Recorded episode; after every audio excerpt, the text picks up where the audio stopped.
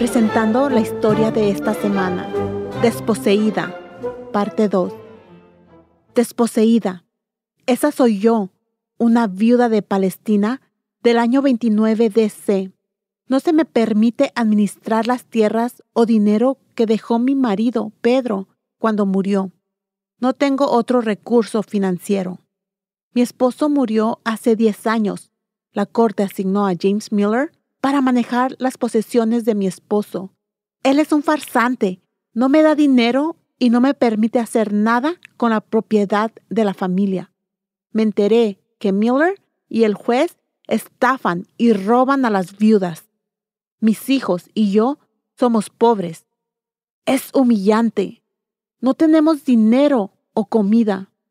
Se nos permite comer sobros en los campos de cebada y uva de los vecinos. Cuando Pedro vivía, teníamos suficiente. Miller sabía que como niña no se me permitió ir a la escuela, pero mis padres me educaron. Me enseñaron habilidades y carácter. David, Hannah, Abigail, Ahab y Josías siempre están en mi mente. Cuando crecí, noté un problema en la historia de mi país. Repetidamente, nuestro pueblo ignoraba a Dios y la injusticia nos destruyó. Cuando pedíamos a Dios que nos guiara y le dábamos crédito por lo hecho, Él nos ayudaba. Llevo un profundo dolor dentro de mí pero el dolor no me debe paralizar. Me duele haber perdido a Pedro. Recordarle me fortalece. Doy gracias por el amor que siempre me mostró. Él le daba gracias a Dios por mí. Juntos nos preocupábamos por la familia, casa, granja y finanzas. Trabajábamos duro y ayudábamos a los pobres. Mi padre solía decirnos, es increíble cuánto pueden lograr los esposos trabajando juntos.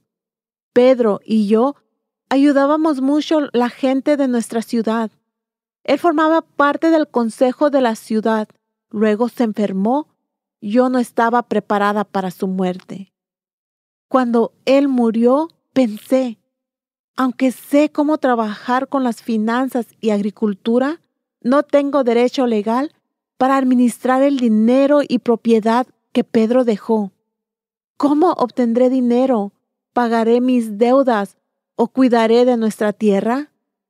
Por generaciones la tierra ha estado a cargo de la familia de mi marido.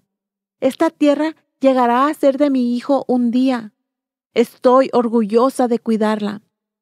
Cuando Pedro vivía, yo inspeccionaba, compraba campos y contrataba a los trabajadores. También hacía todo el papeleo para pagar deudas, compras y ventas. Ahora no me permiten hacerlo y no recibo dinero de Miller. Esto es injusto.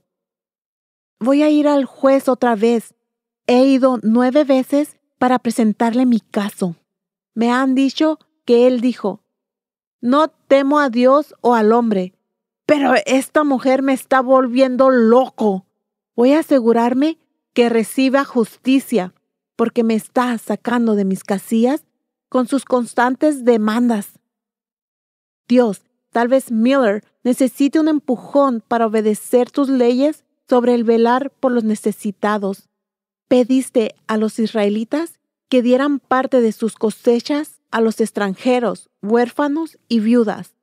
Ordenaste, no explotes a las viudas o huérfanos. Doy gracias por mis hijos, por Pedro y por ti, Señor. Por favor, guíame. Soy Elena Gámez con una historia de Barbara Steiner. Es increíble que específicas son las leyes de Dios en la Biblia para la protección de las viudas. Por favor, visite nuestra página thisweekstory.com.